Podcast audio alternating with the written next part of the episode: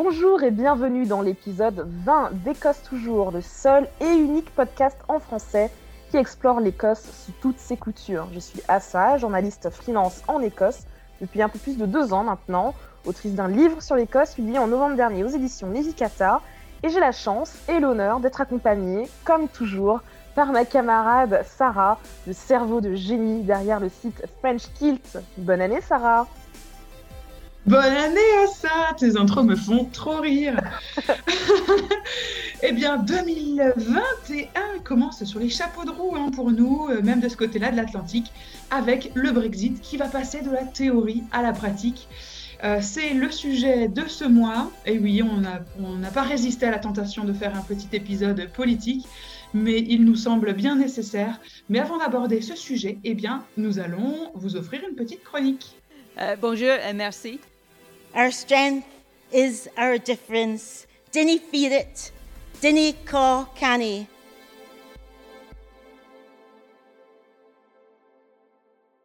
La bonne nouvelle pour 2021, la grande tapisserie d'Écosse va avoir son propre musée dans les Borders c'est, euh, on se dit qu'une petite bonne nouvelle, ça vous ferait quand même euh, du bien. C'est pas nécessairement une immense information et on le savait depuis un moment, mais euh, c'est quelque chose qui me semble intéressant à partager dans ce podcast parce que je suis sûre que ça va intéresser les futurs voyageurs en Écosse qui nous écoutent.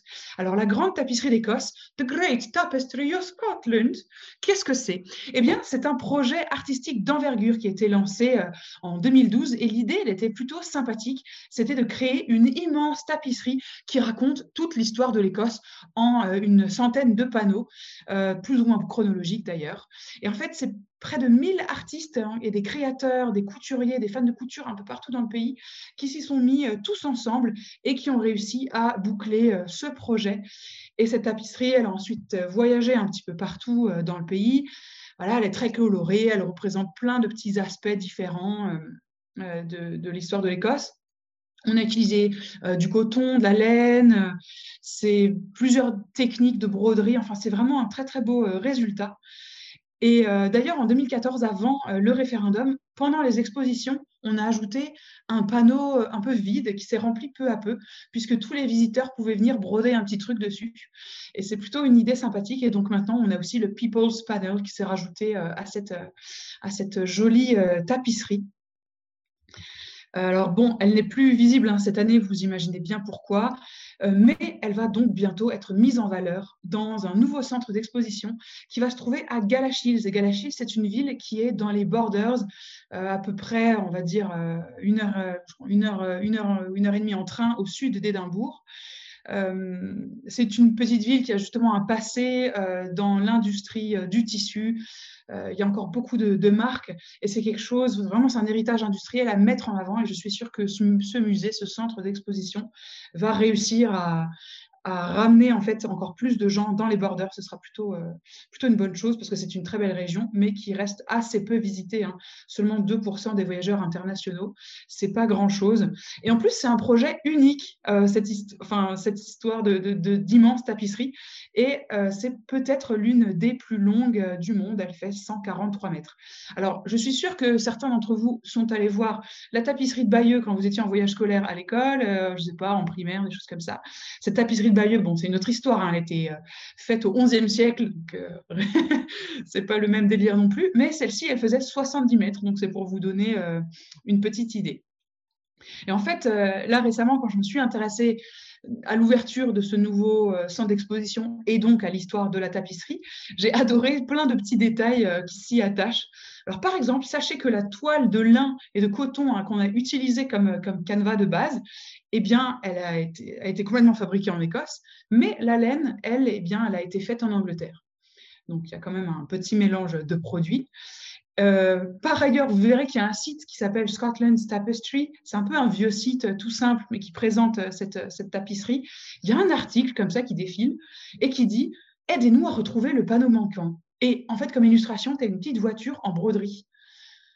Et j'ai vu ce truc et je me suis dit, ah, c'est trop mignon, ils ont fait une chasse au trésor pour, pour les, enfants ou les, plus grands. Quelle bonne idée. Et je clique dessus et en fait, pas du tout, c'est une vraie histoire. En 2015, il y a un des panneaux qui a été volé euh, dans une exposition. Donc imagine quelqu'un qui se pointe et qui vole l'un des, des 100 panneaux et quelques.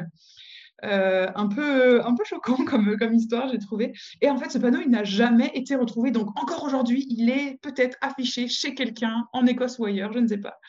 Euh, mais les artistes, bien sûr, l'ont remplacé. Ils ont refait euh, euh, un panneau. Je ne sais pas si je l'ai dit, c'est le, panneau de la chapelle de Roselyne. Il est un peu différent. Donc, si on retrouve le premier, on pourra quand même garder les deux.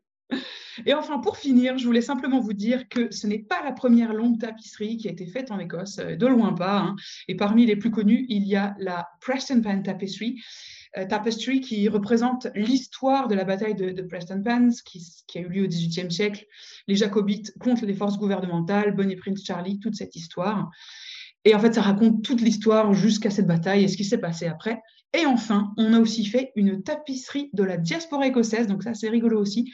elle a été brodée dans tous les pays où il y a eu des flux migratoires euh, écossais. Et bien sûr, la tapisserie finie a fait toute une tournée mondiale. Et euh, donc, je trouve que c'est un super thème. Et à ça, je te propose de faire, de commencer dès maintenant la tapisserie de l'histoire du Brexit. Ah, parce que je crois qu'il y a déjà beaucoup de panneaux, euh, beaucoup, beaucoup de panneaux qu'on peut faire. Ça, c'est sûr. Écosse toujours. Le Brexit a bien sûr déjà eu lieu le 31 janvier 2020. Jusqu'à la fin de l'année 2020, donc, nous étions dans la période de transition durant laquelle les règles de l'Union européenne s'appliquaient encore au Royaume-Uni sans qu'ils soient représentés dans les institutions de l'UE. C'est pour ça que ceux qui voulaient venir en Écosse et profiter de la liberté de mouvement, notamment, pouvaient le faire. Mais avec la fin de la période de transition, le 31 décembre à 23h heure britannique, beaucoup de choses vont changer. Sarah, tu faisais quoi? Tu étais où, toi, le 31 décembre à 23h Écoute, je crois que j'ai un peu oublié de noter le moment de 23h00, parce qu'en fait, j'étais devant le Seigneur des Anneaux, version longue, parce que oui, mon amoureux est un geek, et oui, nous étions euh, euh, confinés, donc on ne pouvait pas faire Nouvel An avec euh, des amis. Donc moi, j'ai fait Nouvel An avec Gandalf et ses, copains. et en fait, on a fait une pause hein, à deux doigts avant d'entrer dans, les grottes de la Moria pour sortir. On a mis nos, nos, chaussures, nos grosses vestes, on a pris nos lampes de vélo, et on est monté sur les crags, ce sont les falaises de Arthur Seat. Euh, pour, euh, pour être là pour les 12 coups de minuit. Donc à ce moment-là, on était déjà dans cette première heure du Brexit. Waouh Et moi, mais à 23h, j'étais sur euh, WhatsApp avec, avec nos familles pour leur souhaiter la bonne année. On, disait de, on leur disait de penser très fort à nous parce que nous, on avait encore une heure de 2020 à subir. Donc, ils nous disaient Ah là là, 2021, c'est fantastique, on est de l'autre côté de la barrière, génial. Clairement, c'est génial. J'ai envie de leur dire. jours après, c'est top. Quelle arnaque Rendez-vous Remboursé. Et donc, euh, on, s'est préparé à l'éventualité qu'il y ait des perturbations euh, en faisant des courses en avance. Ah oui, t'as fait ça euh, Oui, mais en fait, en voyant ce qui s'était passé à Douvres à la fin décembre, hein, avec les, les, fils de camions suite à la fermeture de la frontière par la France à cause de cette nouvelle variante de coronavirus qui est extrêmement contagieuse et qu'on voit vraiment partir comme une traînée de poudre mmh. ici au Royaume-Uni. Euh, vous avez dû voir hein, les parkings euh, du coup à Douvres ultra remplis euh, et les gens qui ne pouvaient pas passer en gros du côté de l'Angleterre vers la France. Donc c'était extrêmement problématique. Et ça donnait un petit peu cette impression de Brexit avec dix jours d'avance. C'était c'était un petit peu le mmh. cadeau de Noël, le cadeau de, Noël par avance. Et on s'est dit, «Hum, cette affaire, ça ne sera quand même pas méga bon. Et s'il n'y a pas de deal, eh ben, c'est peut-être une situation dans laquelle on va se retrouver du jour au lendemain et ça va quand même poser problème au niveau de ce qu'on va mmh. trouver dans nos étals de supermarchés et de, et de marchés tout court. Donc, euh, j'ai pas du tout pensé à ça. Hein. J'avais mon monde d'or, j'étais contente, j'ai pas pensé au lendemain. Moi, j'anticipe toujours. Je me dis qu'il vaut mieux avoir quelques trucs dans le placard euh, et pas attendre que les gens euh, panic buy dans les supermarchés qui n'y ait plus rien. Quoi. Donc, évidemment, beaucoup de choses ont déjà changé. Hein. Après dix longs mois de négociations laborieuses, on a vu enfin la fumée blanche le 24 décembre. Donc, le Royaume-Uni et l'Union européenne ont annoncé la veille de Noël la conclusion d'un accord commercial qui vont, qui vont régir pardon, nos futures relations euh, après que le Royaume-Uni a quitté le marché commun européen. Alors, qu'est-ce qu'il y a dans ce deal? Dans ce deal, Boris Johnson a réussi à obtenir pas de tarifs ni de quotas pour les marchandises, ce qui est plutôt une bonne nouvelle, notamment pour l'automobile, pour l'aéronautique. Mais ça ne veut pas dire pour autant que tout le monde est très très content de ce deal et que ce n'est pas un Brexit quand même relativement dur. Il ne faut pas oublier que en fait, c'est un accord commercial qui détricote une relation qui était extrêmement proche, qui enlève des droits aux uns et aux autres et qui rajoute beaucoup, beaucoup, beaucoup de paperasse, de formalités, de bureaucratie, ce qui va avoir un coût pour les entreprises à plus ou moins long terme. Et ces mmh. changements ne concernent évidemment pas que l'import-export, le commerce, etc. Ce Brexit, il va vous, vous impacter vous, il va nous impacter nous, de tout un tas de manières différentes. J'ai envie de dire, il nous a déjà impacté avant la fin de la période de transition. Donc, Sarah, est-ce que tu mmh. peux nous expliquer dans la vie de tous les jours, toi, voilà, quel changement tu as pu voir depuis la fin de la période de transition? Mmh, moi, honnêtement, le seul petit changement que j'ai vu pour le moment, eh bien, ça concerne la poste. J'ai reçu des colis qui avaient le fameux formulaire C22, qui est juste un petit formulaire pour dire ce qu'on a dans le colis et, signé, en fait. Alors, c'est gratuit, ça ça pose change rien et de toute manière, on le faisait déjà quand on recevait ou envoyait des colis, des colis en Suisse, notamment. Euh, donc voilà, c'est une petite différence que j'ai observée. Et encore, je me suis, je me suis dit que le, dernier truc que j'ai envoyé, on ne m'a pas demandé de faire ce, ce, C22. Donc je pense que, euh, que voilà, c'est encore en, train d'être euh, mis en place. On va dire, il va falloir quelques semaines, je pense, pour, pour bien s'y habituer partout. sinon, l'autre truc que je n'ai pas encore fait, mais que je vais faire bientôt, c'est de demander une nouvelle carte européenne de santé, puisque même si on n'est plus dans euh, l'Europe. Nous, les Français, les Belges, les, j'allais dire les Suisses, j'imagine que c'est peut-être un petit peu différent. Euh, mais tous les, toutes les autres nationalités européennes, eh bien, nous avons quand même le droit à la couverture euh, dans toute l'Europe. Donc, ça veut dire que si maintenant je voyage en Allemagne, si j'ai un pépin de santé, eh bien, ma carte européenne de santé peut être utilisée parce que je suis européenne, parce que je suis d'une nationalité européenne et je ne suis pas britannique. Euh, donc, je vais essayer de demander ce truc. Alors, parenthèse, même si ce n'est pas très intéressant, euh, on peut aussi en fait la demander pour euh, les proches. Et je regardais les critères, parce que mon, copain est écossais, et je regardais les critères sur comment est-ce que je pouvais demander la carte pour lui aussi. Et en fait, il y a un truc, enfin, je ne sais plus exactement, il faudrait que je vérifie. Ils disent oui, voilà, vous avez euh, vécu ensemble pendant deux ans et vous avez l'intention de rester ensemble. Waouh Comme si, c'est comme si, euh, enfin bref, trop bizarre. Mais bon, en tout cas, les gens qui sont mariés avec des Britanniques, qui ont des enfants euh, à la double nationalité, eh bien, ils pourront obtenir cette carte pour eux également. Par contre, pour les gens qui n'ont pas la chance d'être mariés à un Européen, eh bien, euh, cette carte, en fait, ils peuvent l'utiliser jusqu'à la fin euh, de la validité, hein, ceux qui ont déjà une carte européenne de santé. Et par après, il y aura un autre, euh, système qui sera, mis en place, mais ils vont aussi devoir prendre des assurances de voyage s'ils voyagent bientôt dans l'Europe, puisque la couverture maladie, pour eux, change, change énormément. Par ailleurs, pour les voyageurs européens qui souhaitent venir au Royaume-Uni, c'est la même histoire. La carte européenne euh, de couverture maladie, elle ne va pas fonctionner. Et donc, le gouvernement britannique, sur son site, recommande aux voyageurs de se munir d'une assurance voyage. Et on vous conseille vraiment de faire ça si vous décidez de voyager au Royaume-Uni parce que euh, un, amoureux de l'Écosse averti en veut deux.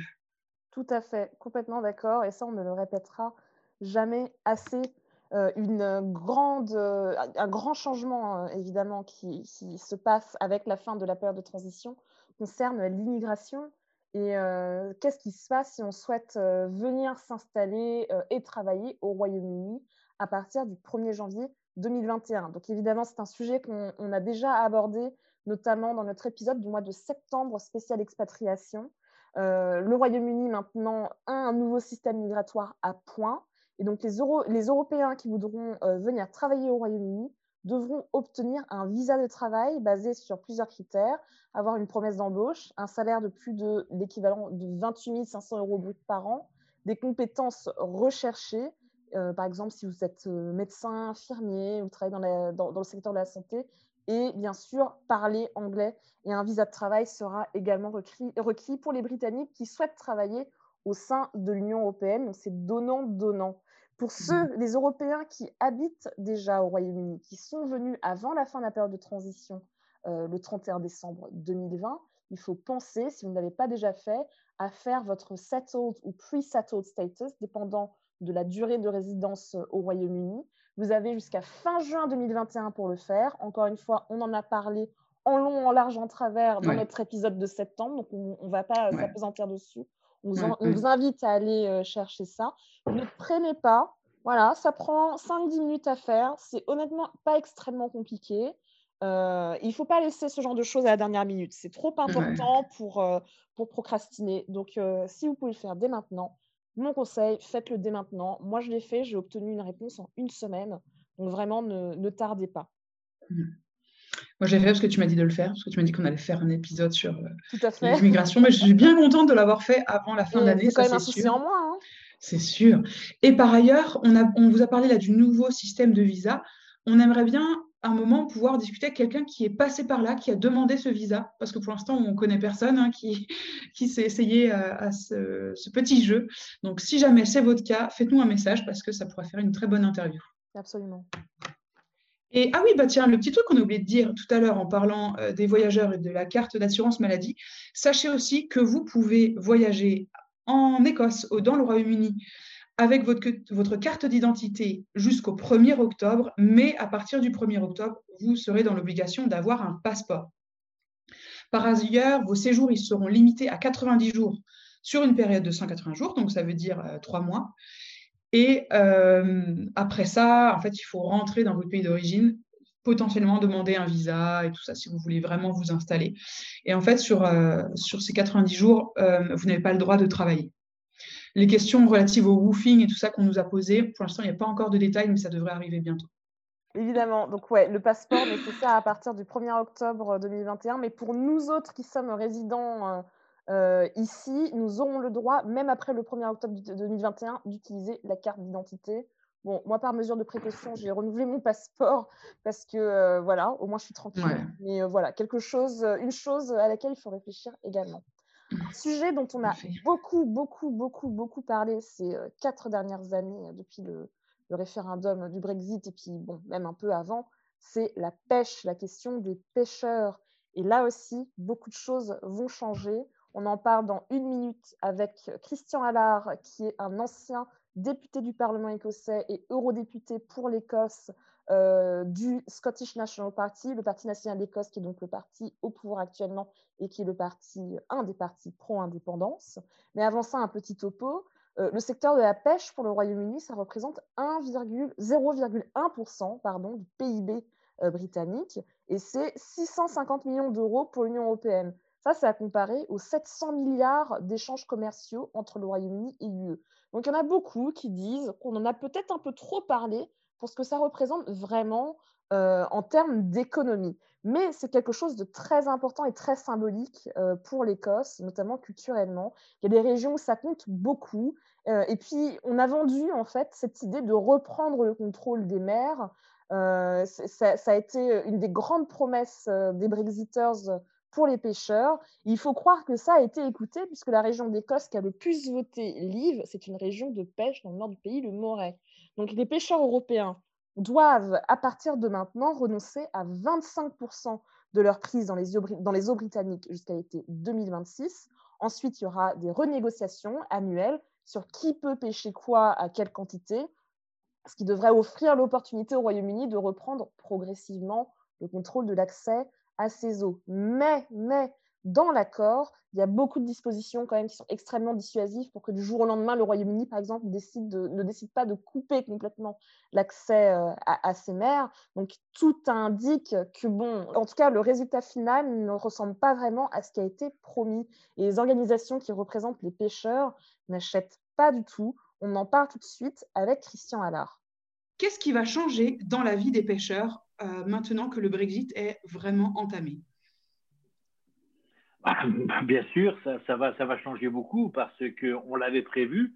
Euh, on avait prévu. Moi, je pensais vraiment que le gouvernement britannique, dans son incompétence, n'allait rien ramener de positif euh, à la pêche écossaise.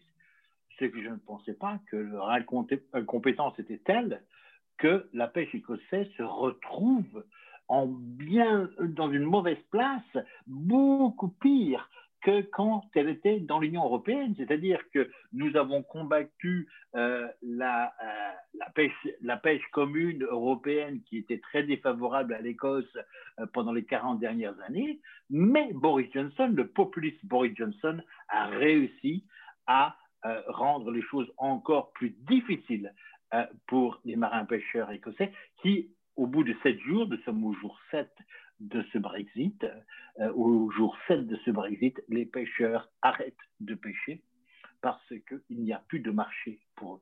Et ça, c'est incroyable, on ne le pensait pas. Et, pourtant, c'est arrivé. Euh, euh, cette incompétence du populisme britannique, du gouvernement conservateur de Boris Johnson est incroyable. Est-ce que vous pouvez préciser pourquoi est-ce qu'il n'y a plus de marché? Il n'y a plus de marché pour une bonne raison, c'est que rien n'est en place. Euh, on a eu plus de quatre ans et demi pour nous préparer. Euh, là, l'industrie a travaillé beaucoup. Euh, j'ai aidé l'industrie quand j'étais au Parlement, au Parlement européen. les transporteurs, et moi je viens de ce milieu-là, puisque non seulement j'ai exporté des produits de la mer pendant 25 ans, mais je suis venu euh, comme un jeune homme en, Écosse, euh, euh, avec une société de transport des produits de la mer. Donc, je connais très bien l'enjeu et je connais très bien les restrictions qu'un Brexit dur, et c'est ce qu'on a à apporter.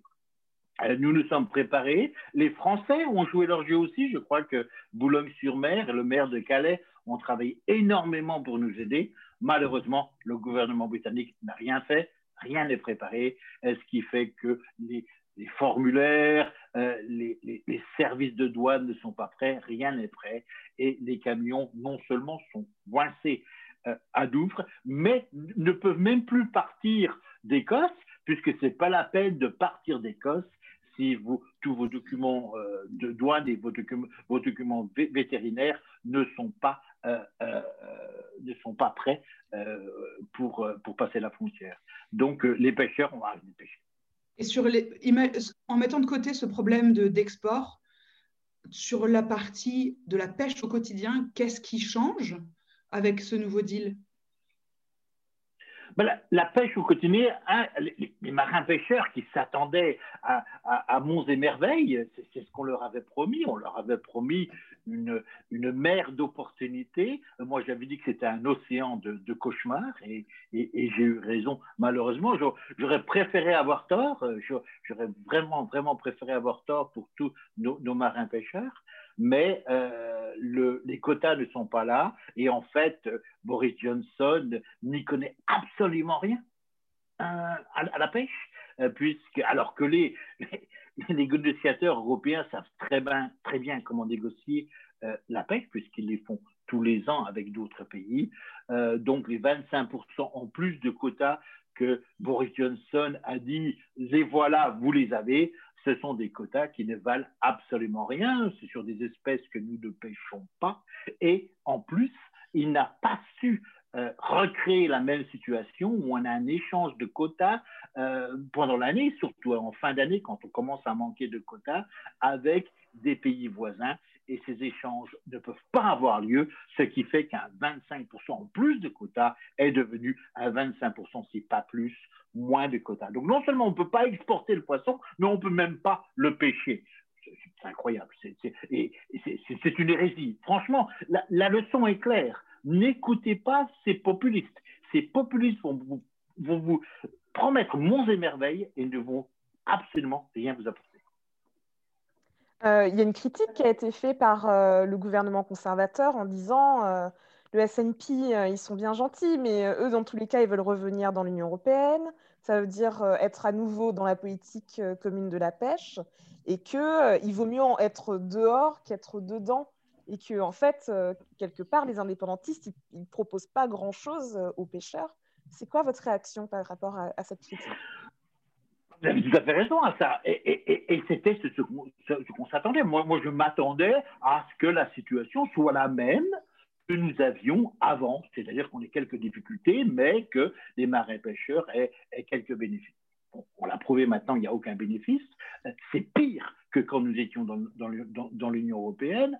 Donc, si nous retournions, euh, si nous mettons euh, la, montre à l'envers, c'est-à-dire revenir à, à 2020, euh, nous serions dans, une meilleure position. Donc, dire que retourner dans l'Union européenne ne sera pas bénéfique, c'est contre vraiment ce qui se passe aujourd'hui. Donc, donc, il faut comprendre.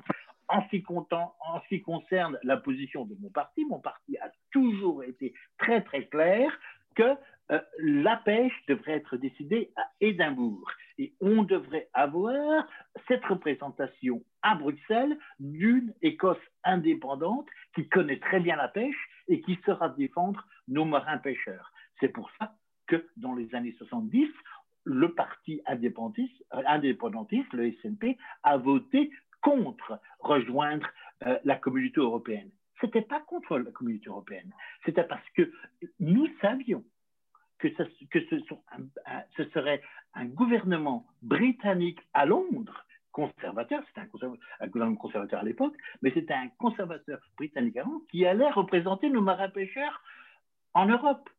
Et ils n'en ont rien à faire des marins pêcheurs. Ça ne les intéresse pas. Tout ce qui est euh, marins pêcheurs, la pêche, l'agriculture, tout ça, ce n'est pas du tout dans le radar de, des politiciens de Westminster. Donc, bien sûr, la solution idéale, c'est de, retourner dans l'Union européenne comme un pays indépendant et nous serons, nous marins-pêcheurs, serons dans une bien meilleure place qu'ils le sont maintenant.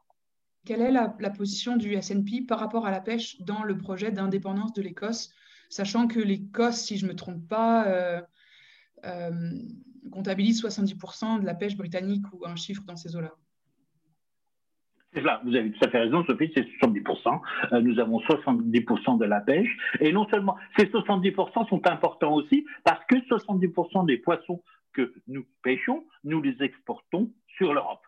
Donc, ce sont, c'est notre plus gros marché. Et nous sommes consommateurs euh, de, des produits de la mer aussi, mais ces produits de la mer sont pêchés au nord des eaux européennes, c'est-à-dire dans les zones de la Norvège, des, des zones de l'Islande. Euh, donc, le poisson qu'on mange, c'est du poisson qui est pêché par nos amis norvégiens et nos amis islandais.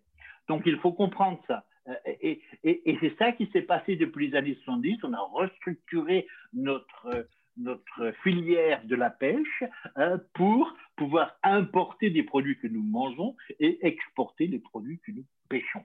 Et ça, à l'intérieur de l'Union européenne, ça nous a permis d'avoir un certain succès. Et ce succès a été complètement détruit ce début d'année. D'accord. Mais pourquoi est-ce qu'on ne mange pas ce qu'on pêche? Ça, c'est fascinant. C'est absolument fascinant. Ça, ça vient de la culture. Alors, il y a deux choses. Hein. Il y a la culture et il y a aussi le réchauffement climatique. Le réchauffement climatique veut dire que nos eaux sont de plus en plus chaudes, c'est-à-dire que les produits que nous mangions avant euh, sont de plus en plus au nord de nos zones de pêche. Ça, faut le comprendre. Et il y a aussi une question de culture. Et, là, c'est très important. L'histoire de, l'Écosse est, est fascinante. N'oublions pas que la raison pour laquelle 70% des pêcheurs euh, sont écossais, et pêchent en Écosse par rapport à l'Angleterre ou, au pays Galles, ou au du Nord, il y a une histoire très drôle. Vous savez qu'au Shetland, aux îles Shetland, il débarque plus de poissons aux îles Shetland qu'en Angleterre, euh, en Irlande du Nord et au pays de Galles confondus.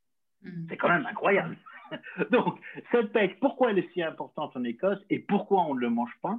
C'est parce que beaucoup de nos produits de la mer, comme les langoustines par exemple, euh, sont des produits qui étaient dédaignés en Écosse. Et c'est une raison historique. La raison pour laquelle on a tellement de pêcheurs, mais qu'on ne mange pas tant de ces poissons, c'est parce que c'était vu comme une nourriture pour les pauvres. Et pourquoi c'était une nourriture pour les pauvres parce que quand on a eu euh, le, quand les, les, grands propriétaires terriens ont vidé l'intérieur de l'Écosse, euh, la seule, le seul endroit où les Écossais les plus pauvres euh, qui se retrouvaient en dehors de chez eux pouvaient se réfugier, c'était sur nos plages. Et la le seule nourriture qu'ils pouvaient avoir, c'était des produits de la mer. Et en fait, on leur disait souvent, si vous voulez survivre, soit vous, vous partez aux États-Unis, soit vous prenez un bateau et vous allez pêcher. Donc, les produits de la mer, euh, c'est dans la conscience de l'Écosse comme un produit pour les pauvres, pour un produit pour les plus pauvres euh, écossais. Le secteur des, des, produits de la mer est, très très compliqué. Il n'y a pas seulement l'élevage et la pêche, mais il y a plein d'autres sortes de pêche. Il y a la côte est, il y a la côte ouest, il y a les îles. Mm. Il y a quel genre de poissons on pêche? Il y a les poissons, euh, euh, les plus gros bateaux que vous voyez, vous allez à Fraserbourg et les plus gros bateaux que vous verrez, c'est des bateaux qui prennent le hareng et le maquereau. Ça, c'est une pêche totalement différente qui, qui est organisée différemment avec, avec du... C'est un, c'est un secteur complètement différent. Ça se rapproche beaucoup de l'agriculture. Dans l'agriculture, vous avez plein de sortes d'agriculteurs qui font des métiers très différents. Dans le milieu de la pêche, c'est pareil. Et en plus, dans le milieu de la pêche, vous avez les pêcheurs et les marieurs qui font un métier très différent, mais qui font partie euh, du même secteur. Donc, faut pas l'oublier. Donc, il y, a, beaucoup d'enjeux. On ne peut pas trop simplifier. Eh bien, merci beaucoup, Christian. Euh, je ne manquerai pas de postuler pour un stage de pêche à Aberdeen. Ça pourrait être euh, un tournant dans ma vie, par exemple. Mais avant ça, parlons euh, de la vie étudiante, un petit peu un autre sujet très très intéressant. Euh, parce que oui, l'une des grandes difficultés aussi de ce Brexit, eh bien, c'est la fin du programme Erasmus. Euh, le Royaume-Uni n'a pas souhaité euh, continuer sa, collaboration dans ce programme qui pourtant a changé tellement de nos vies, dont celle de Assa ici Dans la mienne, tout à fait. Moi, si ce n'était pas pour Erasmus, je ne serais pas venue oh. en Écosse et je n'écrirais pas sur l'Écosse aujourd'hui et je ne serais pas journaliste ici. Donc ça transforme des vies, ça transforme des carrières, ça transforme des perspectives y compris pour euh, des gamins euh, issus de classes populaires, comme euh, c'est mon cas. On parle beaucoup d'Erasmus, les Brexiters disent Ah, c'est un truc pour les gamins de classe moyenne et classe supérieure, pour qu'en gros ils se prennent, ils se prennent une gap year à s'amuser. C'est absolument pas vrai. Et, et, ça donne quand même un soft power à l'Écosse et au Royaume-Uni qui est délirant. Quoi.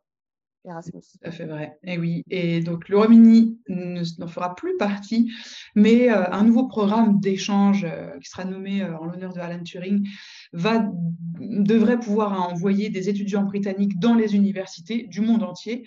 il y a encore beaucoup d'incertitudes et on verra bien comment les universités vont réussir à créer ou pas des partenariats pérennes. Ouais, en tout cas, c'est vrai que c'était Erasmus, c'était un cadre très très simple et très pratique hein, au sein de, l'Europe pour voyager. Tout était mis en place, tout était bien ficelé, bien huilé. Et donc, euh, on verra ce qui va se passer euh, à l'avenir. Donc, à partir de maintenant, les étudiants, donc pas ceux qui sont déjà là, bien sûr, mais à partir de la rentrée de septembre 2021, eh bien, ces étudiants devraient, en théorie, être considérés comme des étudiants internationaux et donc payer les frais euh, de tuition, comme on dit ici, donc les frais de scolarité à au prix euh, qui sont proposés aux étudiants internationaux pour certaines universités, comme par exemple, je regardais les, frais à Aberdeen, les étudiants internationaux payent 20 000 livres par an. Euh, c'est quand même euh, assez fou. Les... Je trouve que c'est même un, un, enfin, difficile à mettre. Enfin, je ne vois pas quel étudiant pourra faire ça. donc, j'espère vraiment que beaucoup d'universités vont pouvoir quand même trouver des moyens d'accueillir des Européens. Et d'ailleurs, euh, à Aberdeen, ils vont proposer une bourse euh, qui sera en fait un rabais sur les frais de scolarité, euh, une bourse de, de 8 000 euros. je ne sais pas exactement si cette bourse elle va s'adapter aux tarifs proposés aux étudiants anglais qui tournent autour de 9 000 livres ou si c'est en effet sur le tarif international. Mais je pense que ce sera sur le tarif euh, proposé euh, aux, Anglais. Donc, il y a une bourse pour les, étudiants euh, au niveau licence et une autre bourse pour les étudiants au niveau master. Donc, tout ça, c'est sur le site hein, de, l'université. Et donc, d'autres universités devraient faire de même. Mais par exemple, sur le site de l'université d'Édimbourg, rien de très flagrant n'est annoncé à ce sujet. Mais par ailleurs, pour les cours qui commencent fin août, eh bien, les dossiers sont à remplir là au mois de janvier. Quoi. Je me suis laissée moi, j'adore l'université, j'adore les formations, donc je me suis mise à cliquer sur des possibles formations. J'ai cliqué sur le, la formation en un an pour devenir euh, professeur de français dans le secondaire. Il faut envoyer les dossiers avant le 15 janvier pour oh, commencer à étudier euh, fin août. Donc, euh, autant vous dire que ça laisse pas beaucoup de place à l'improvisation. mais voilà. Après, l'autre truc, si vous voulez venir étudier en Écosse, eh bien, ce sont les, les visas. Hein. Il va falloir demander un visa étudiant. Alors, euh, ces visas vont être nécessaires pour les, formations à temps plein. Euh, il y a aussi, euh, dans les formations autorisées pour ce visa, si vous voulez, des formations à mi-temps et des cours d'anglais à partir du niveau B2. Je me suis dit que ça pourrait vous intéresser. si certains d'entre vous veulent venir apprendre l'anglais, ça devrait être possible avec ce visa étudiant. Alors, qu'est-ce qu'il vous faut? Eh bien, il faut une preuve d'acceptation dans une université ou un collège afin de candidater au visa. Euh, alors, il semblerait que les Européens n'aient pas besoin de prouver euh, qu'ils ont assez d'épargne pour payer leur année d'études et leurs frais personnels. Il y a toute une liste de pays qui sont exempts et il me semble que la totalité des pays européens le sont.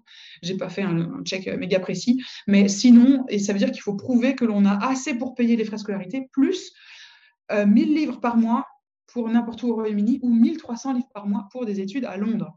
Donc, c'est-à-dire qu'il faut avoir un gros, gros, gros pactole sur son compte et le montrer. Euh, enfin, il vous faudra quand même prouver votre niveau euh, d'anglais. Euh, donc B1 ou B2 selon ce que vous allez étudier. Et donc, c'est-à-dire qu'il faut passer une sorte de, j'ai pas regardé précisément, mais TOEFL ou TOEIC, il faut passer un, certificat pour prouver que vous pouvez utiliser la langue anglaise. Et enfin, la dernière grosse question, eh bien, c'est celle de l'équivalence des diplômes. Alors, si euh, la demande de reconnaissance a été déposée pendant la période de transition, donc euh, pendant toute l'année 2020, eh bien, elle sera traitée, mais un petit peu plus tard. Donc, ça va être une autre paire de manches, encore une fois. Pour euh, des questions précises, il faudra donc se renseigner sur le site du Parlement européen ou auprès de votre ministère d'enseignement supérieur et de la recherche. Donc ça va être du cas par cas pour le début, mais plus tard, on, espère qu'on puisse avoir un petit peu plus de, de généralité. Donc voilà pour le petit point études. Merci Sarah. Alors évidemment, euh, l'Écosse et le Royaume-Uni euh, sont maintenant des pays tiers par rapport à l'Union européenne. Mais est-ce que ça veut dire que nous devons couper tout lien à tout jamais et ne plus jamais nous, nous, parler? Est-ce que nous avons euh, rompu comme dans une chanson de Taylor Swift? La réponse est non. en fait, je vous savez encore. L'Écosse a depuis 2018 un, un, bureau du gouvernement écossais à Paris pour développer des partenariats directement avec la France. Euh, et bureaux, euh, ce bureau-là euh, est là pour faciliter notamment la vie des entreprises qui souhaiteraient investir d'un côté ou de l'autre de, de, la frontière et de la Manche. Ils encouragent aussi les échanges universitaires et culturels. ça, c'est quelque chose donc, qui est rattaché au ministère des Affaires étrangères britannique. C'est rattaché à l'ambassade du Royaume-Uni en France, mais ça a une certaine autonomie. Et euh, le bureau parisien n'est pas le seul, euh, le seul qui existe. Hein. Il y a des bureaux en Amérique du Nord, notamment à, Washington, euh, D.C. Il me semble qu'il y en a à Ottawa, il y en a à Pékin. je ne sais plus s'il y en a en Australie, Nouvelle-Zélande. Je sais qu'il y en a en Afrique du Sud aussi. et en plus de ça, il y a des bureaux de Scottish Development International qui cherchent du coup à montrer que l'Écosse est une destination attractive pour les investisseurs étrangers. Alors, vous imaginez bien qu'il y en a beaucoup qui ne comprennent pas bien pourquoi l'Écosse, qui n'est pas un pays indépendant, a des relations internationales. Et c'est vrai que la politique étrangère est un domaine qui est réservé à Londres. Donc, le Parlement et le gouvernement écossais ont des pouvoirs, mais pas le pouvoir d'avoir euh, une politique étrangère complètement indépendante. Mais justement, le Parlement écossais et le gouvernement ont des pouvoirs dans tout un tas de domaines comme l'éducation, l'énergie, l'environnement, l'agriculture, la pêche, etc. Et ça, si vous voulez le gérer efficacement chez vous, vous ne pouvez pas juste vous asseoir sur votre chaise euh, dans votre salon et ne parler à personne. Vous êtes bien obligé de travailler avec d'autres pays. Donc évidemment, cette question, elle se retrouve comme toujours en Écosse mêlée à celle de l'indépendance. On a reproché à Nicola Sturgeon le fait qu'en fait elle voyageait, pour promouvoir un agenda indépendantiste, etc. Après, elle ne faisait que son travail de première ministre, qui était de porter la voix de l'Écosse à l'international. Et j'ai envie de dire, c'est pas celle qui a commencé. Celui qui a commencé, c'est euh, Jack McConnell, qui était Premier ministre d'Écosse au début des années 2000 et qui était un travailliste. Et ensuite, il y a un autre travailliste qui est venu après lui. Il a fait la même chose. Et en fait, c'est ce que font les premiers ministres d'Écosse. Ils essaient de euh, maintenir les liens, notamment avec la diaspora euh, qui est par exemple très présente en Amérique du Nord, mais aussi en Australie et en Nouvelle-Zélande, à maintenir et à cultiver ce soft power qui est absolument délirant pour un pays euh, de 5 millions d'habitants. Ça serait bête de ne pas en profiter, et ça indépendamment de votre opinion sur l'autodétermination. Mais le problème en Écosse, c'est que ben, trop souvent, le débat il est pollué par une dichotomie euh, unioniste, indépendantiste, qui en fait empêche parfois d'avoir un débat un peu mature sur cette question. Aujourd'hui, évidemment, l'Écosse a une voie alternative sur la scène internationale, surtout avec le Brexit. Et ça, on l'a reproché à l'Écosse. Personnellement, moi, je trouve que ça en dit beaucoup plus long sur le Royaume-Uni et euh, ce que les unionistes pensent être le Royaume-Uni. On ne peut pas vraiment dire qu'il y a eu de consensus par rapport au Brexit, euh, mais quelque part, c'est comme s'ils expliquaient. Enfin, moi, j'aurais envie qu'ils aillent jusqu'au bout de leur pensée. S'ils sont contre que la première ministre d'Écosse, à l'international, forge des liens euh, avec des partenaires étrangers, qu'est-ce qu'ils disent au fond? Ils disent qu'en fait, l'Écosse devrait s'asseoir et manger ses céréales en silence, quoi. et que tout le monde marche au pas de Londres, même si, même s'il y a des désaccords. Et même si le Brexit, tel qu'il a été fait, a complètement antagonisé, a complètement antagonisé l'Écosse. Donc, mmh. quelque part, il y a beaucoup de gens ici en Écosse qui pensent que cette perspective, en fait, d'être très silencieux, c'est pas une perspective intéressante pour l'Écosse, intéressante pour l'Écosse, qui va pas réussir à développer son potentiel, notamment, par exemple, pour la recherche dans le secteur des énergies renouvelables. Ça, c'est un domaine en particulier. On a besoin de beaucoup de cerveaux de plein de mmh. pays, plein d'expertise pour vraiment arriver à des choses qui soient vraiment intéressantes et pas que pour l'Écosse, pour le monde entier. Donc, quelque part, ce que, ces gens qui reprochent à Sturgeon et à d'autres de partir à euh, euh, pour, euh, porter la voix de l'Écosse, ce qu'ils nous disent, c'est que le Royaume-Uni, ce n'est pas vraiment un partenariat d'égal à égal entre quatre nations. Et c'est dommage, parce que c'est un peu ce qui avait été proposé en 2014 lors du référendum d'indépendance. On avait dit aux Écossais, mais restez, on vous aime et en fait, on ne vous considère pas comme euh, euh, les petits derniers. Vous êtes euh, égaux à nous et vous devriez arriver à autour de la table des discussions. Et dans cet esprit est parti depuis longtemps. En fait, la vérité, c'est qu'il y a beaucoup de conservateurs qui pensent que la dévolution, ça a été donc la dévolution, le fait qu'il y ait un parlement et un gouvernement que avec des pouvoirs, a été une catastrophe. Boris Johnson l'a déclaré lors d'une réunion à huis clos sur Zoom avec des, députés de son parti en novembre dernier. Beaucoup de conservateurs pensent que, ça a fini par, euh, que la dévolution a fini par donner un marchepied euh, aux indépendantistes. Euh, et c'est peut-être vrai hein, d'ailleurs, hein, mais c'est peut-être aussi un peu de la faute de Londres hein, qui a fait un Brexit, encore une fois, qui a complètement antagonisé les Écossais. et puis pas que les Écossais d'ailleurs, j'ai envie de dire qu'il faut regarder de plus en plus du côté du pays de Galles, parce que les indépendantistes gallois de l'organisation Yes Cymru ont vu le membership de l'organisation exploser en 2020 à des niveaux juste complètement hallucinant. Moi, je ne pensais pas qu'on parlerait sérieusement de l'indépendance du pays de Galles euh, là, quoi. Donc, évidemment, on fera d'autres épisodes qui se pencheront plus sur la question d'indépendance. Mais clairement, le Brexit, vous l'avez deviné, ça a fait pencher la balance en, faveur de l'autodétermination. Euh, autant avant, le fait d'être anti-Brexit, ce n'était pas forcément lié au fait d'être pro-indépendance. Mais maintenant, il y a une convergence qui est claire et vous rajoutez le coronavirus par-dessus, ça commence à faire beaucoup en fait pour le Royaume-Uni tel qu'il est aujourd'hui et pour beaucoup d'Écossais. On est donc à 17 sondages d'affilée avec une majorité euh, pour Yes.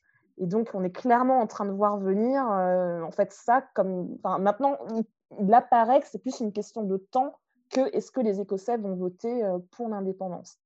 Mais il ne faut pas oublier, c'est quand même pas fait ce deuxième référendum d'indépendance.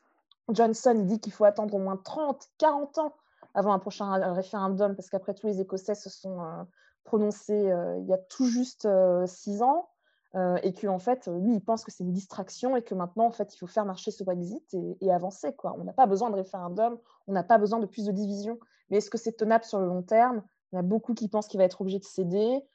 si, comme tous les sondages le montrent, le SNP gagne une majorité absolue. Donc pour les unionistes, l'enjeu, en fait, c'est si on perd, ça va vraiment être très, très dur de bloquer ce référendum d'indépendance numéro 2, quand bien même on y est super opposé. C'est fou les 17 sondages. Hein, à un moment, ils auront sondé toute la population et on pourrait dire que c'était comme un référendum. Quoi. non, mais eh bien, ça, on nous a aussi posé pas mal de questions dans nos messages privés sur Instagram. Donc, n'hésitez pas, hein, si vous avez des questions, on est à votre dispo et on essaie toujours d'y répondre. Alors, par exemple, quelqu'un nous a demandé si tout ça n'était pas que de la mise en scène. Qu'est-ce que tu en penses à ça? Bah, je pense sans doute un peu, moi je n'étais pas une mouche sur le mur euh, dans la salle de négociation, mais euh, sans aucun doute, enfin, clairement, surtout quand on a vu euh, la presse britannique ici euh, encore une fois, par rapport à la pêche, on a vu des unes de journaux à la fin du mois de décembre où, en gros, euh, euh, on expliquait aux Français qu'on allait leur envoyer les bateaux de guerre de la Navy si jamais ils venaient pêcher dans les eaux territoriales. Enfin, c'est quand même complètement lunaire cette affaire. Et donc, clairement, il y a une mise en scène par rapport à ça. il y a le fait que Boris Johnson, enfin clairement, je trouve qu'il y a un pattern là où en gros c'est un mec qui va toujours attendre la dernière minute. Il pense que plus t'attends, plus t'attends, plus mm. en fait tu vas pas avoir le choix que euh, soit conclure un deal, soit nanana. Et en fait, parce que toutes les autres, les autres solutions se sont épuisées, tu n'en as plus qu'une seule et c'est celle qu'il faut que tu prennes en fait. Et ça s'est vu avec le Brexit, je trouve, où clairement il a attendu la dernière minute en disant que ça allait faire céder l'Union européenne. Et ça a peut-être fait céder l'Union européenne sur certains trucs. Clairement, il y a eu des concessions des deux côtés. Mais bon, voilà. Mais il faut pas se. Il y a eu, euh, il y a eu des, il y a de la mise en scène de la part euh, des Européens aussi. Enfin, il n'y a pas, euh, c'est pas vraiment les gentils des méchants.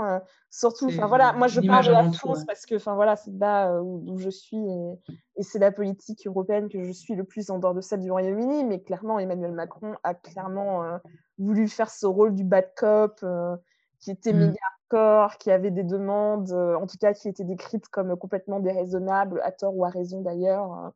Et, ça l'a bien servi parce que, bon, ben voilà, hein, la présidentielle, c'est en 2022. Il n'est pas non plus en méga euh, bonne posture. Il faut bien qu'il ait un truc à raconter, quoi. Donc, euh, pour lui dire les choses euh, crûment, c'est un peu, c'est un peu l'idée pour lui. Donc, il a bien sûr eu des postures, comme dans n'importe quelle négociation, surtout une négociation aussi. Ça fait partie du jeu. Hein. Historique, quoi. Ouais, ouais. Et à sa quid des taxes d'importation sur l'agroalimentaire? Eh bien, écoutez, euh, je ne sais pas. Honnêtement, je ne sais pas. Je pense qu'il faut se fader les 1300 pages du deal, donc bon courage. Et je pense que c'est euh, secteur par secteur. Je ne suis pas sûre qu'il y ait une réponse euh, très, très claire. Ça, va se décanter et puis les réponses vont, commencer à arriver par la suite. Mais ce qui est très intéressant sur les questions des normes et les taxes, alors, non, comme on disait au début, normalement, il n'y a pas de, il n'y a pas de taxes, il n'y a pas de droit de douane, il n'y a pas de quota pour les biens britanniques qui voudraient rentrer sur euh, l'Union européenne. Après, il y a des obligations réglementaires. Euh, mais encore une fois, comme c'est un deal de 1300 pages, concrètement, on a eu euh, entre nos mains le 26 décembre, je pense que toutes les réponses, même là, 7 janvier, le jour où on enregistre, elles ne sont, pas, elles sont pas arrivées. Quoi. On n'a pas les réponses à tout. Et moi, je pense que cette, cette année va être cruciale parce qu'en fait, on va voir vraiment de quoi il en retourne. On va peut-être découvrir des trucs complètement aberrants dans ce deal on ne sait pas en fait. C'est juste, euh, ça a été fait tellement précipitamment que, en fait, je pense à cette heure encore beaucoup d'inconnus. Et d'ailleurs, euh, dans, juste dans mon micro-domaine, euh, là dans mes petits groupes de, guides professionnels et tout ça, il y a des gens qui ont sorti les pages qui concernent les, les guides et c'est incompréhensible. tout le monde l'a lu et, tout le monde se dit mais on ne comprend pas ce qu'ils veulent dire. Est-ce que euh, on a quand même le droit d'avoir des clients européens quand ils viennent sur le sol britannique Est-ce qu'on peut monter dans leur bus? Est-ce qu'on peut parler à leurs clients et tout ça? Et c'est super pas clair et apparemment ils font la différence entre les voyages qui commencent au Royaume-Uni et les voyages qui commencent en Europe. Or, quand euh, on parle du tourisme euh, nord-américain, et eh bien en fait, en général, ces gens-là, ils voyagent au Royaume-Uni, mais aussi dans le reste de l'Europe. Et donc, euh, ça pose plein, plein, de, plein, plein soucis. Et je me dis que dans, dans tous les corps de métier, il y a la même chose qui est en train de se passer. On est en train d'avoir des screenshots de la page qui nous concerne et on essaie de décrypter euh, ce que ça veut dire. Eh bien, ça y est, ça, on a fait euh, en tout cas un premier petit tour de la question. Hein. On va, on ferme définitivement le chapitre de la transition, de la transition, pardon. Et oui, ça y est, le Brexit is done, c'est fait. Et il faut dire que c'est sur ce sujet-là que Boris Johnson avait gagné triomphalement les élections en décembre 2019. Mais ce n'est pas fini et ce n'est même pas euh, fini dans, le, dans les, moyen terme et le long terme hein, qui, s'approchent. Et on peut imaginer que dans le futur, eh bien, le Royaume-Uni veuille réouvrir euh, le dossier pour améliorer ce deal. Par exemple, on pense aux services financiers qui sont assez peu couverts hein, par cet accord ou euh, aussi ça reste difficile hein, d'imaginer qu'après ces négociations, l'Union européenne ait envie de, remettre ça de sitôt. Donc on va voir ce qui se passe sur, euh, sur ce point-là. Et d'ailleurs, c'est le danger pour le Royaume-Uni quelque part, que l'Union européenne ait tout simplement d'autres chats à fouetter. Et en fait, n'ait plus très envie de gérer avec les Britanniques. On ne sait pas. Time will tell. Devinette sonore, devinette sonore, où est-ce qu'on en est? Comme à chaque épisode, nous vous proposons une devinette sonore. C'est un son et vous devez deviner de quoi il s'agit. Est-ce que c'est un son français, un son écossais Et euh, quel est le contexte de ce son? On vous repasse celui de l'épisode de décembre.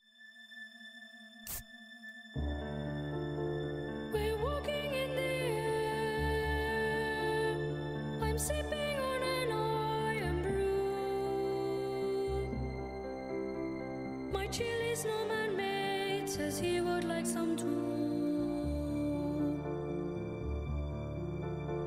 I tell him, get your own. He looks like he is going to cry. I tell him once again, the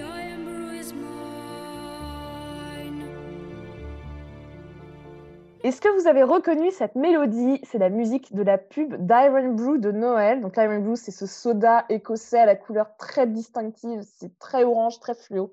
Et donc dans la pub, qui est extrêmement connue et qui fait référence au dessin animé que tous les Britanniques ont regardé, qui s'appelle The Snowman, le bonhomme de neige, qui est en plus immensément triste ce dessin animé. À chaque fois, moi, ça me fait pleurer, même à mon grand âge de 30 ans.